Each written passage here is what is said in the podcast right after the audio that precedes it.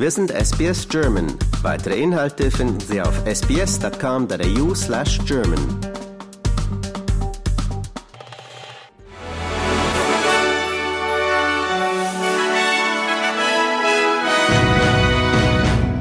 Sie hören den SBS German News Flash an diesem Mittwoch, den 18. Oktober. Mein Name ist Daniel Georgakos. Israel hat die Verantwortung für einen Luftangriff auf ein Krankenhaus in Gaza-Stadt geleugnet, bei dem nach Angaben der Hamas-Gesundheitsbehörde mindestens 500 Menschen getötet wurden.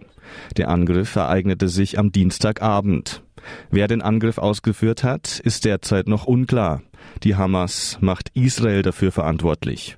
Die Regierung in Jerusalem gab dagegen der Gegenseite die Schuld an der Explosion. Es habe sich um eine fehlgeleitete Rakete gehandelt, die militante Kämpfer des islamischen Dschihads auf Israel haben abfeuern wollen, hieß es.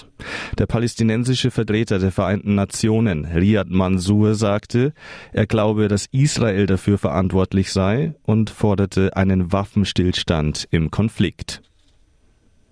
Die Reise von US-Präsident Joe Biden in den Nahen Osten ist ins Stocken geraten, nachdem Jordanien ein für Mittwoch geplantes Vierer-Gipfeltreffen mit Biden und anderen führenden Politikern abgesagt hatte.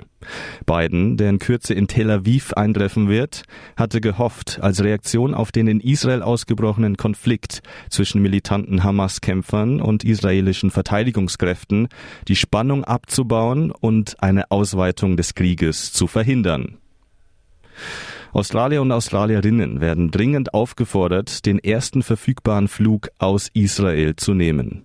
Die australische Regierung beobachte die Gefahr von Angriffen im Land genau.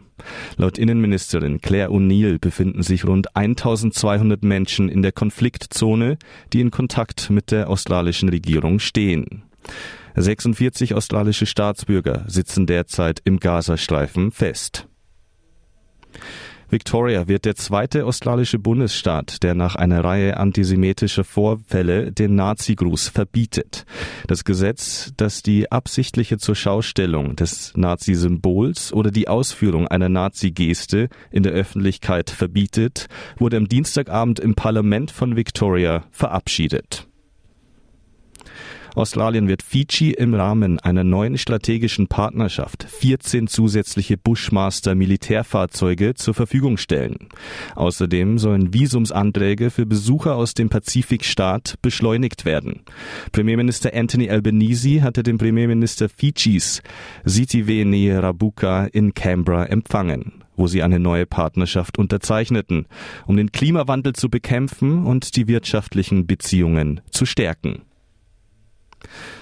Premierminister Anthony Albanese sagt, es sei nicht respektvoll gegenüber den First Nations zu erwarten, dass die nächsten Schritte zur Versöhnung innerhalb weniger Tage nach dem Ergebnis des Referendums über eine indigene Stimme fürs Parlament formuliert werden. Er wehrte sich gegen die Behauptung des Oppositionsführers Peter Dutton, das Referendum sei ein Eitelkeitsprojekt Albaneses und missachte die jahrzehntelange Arbeit der Voice-Befürworter aus der indigenen Gemeinschaft Australiens.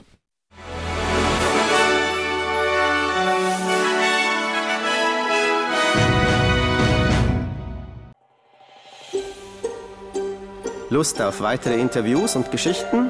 Uns gibt's auf allen großen Podcast-Plattformen wie Apple, Google und Spotify.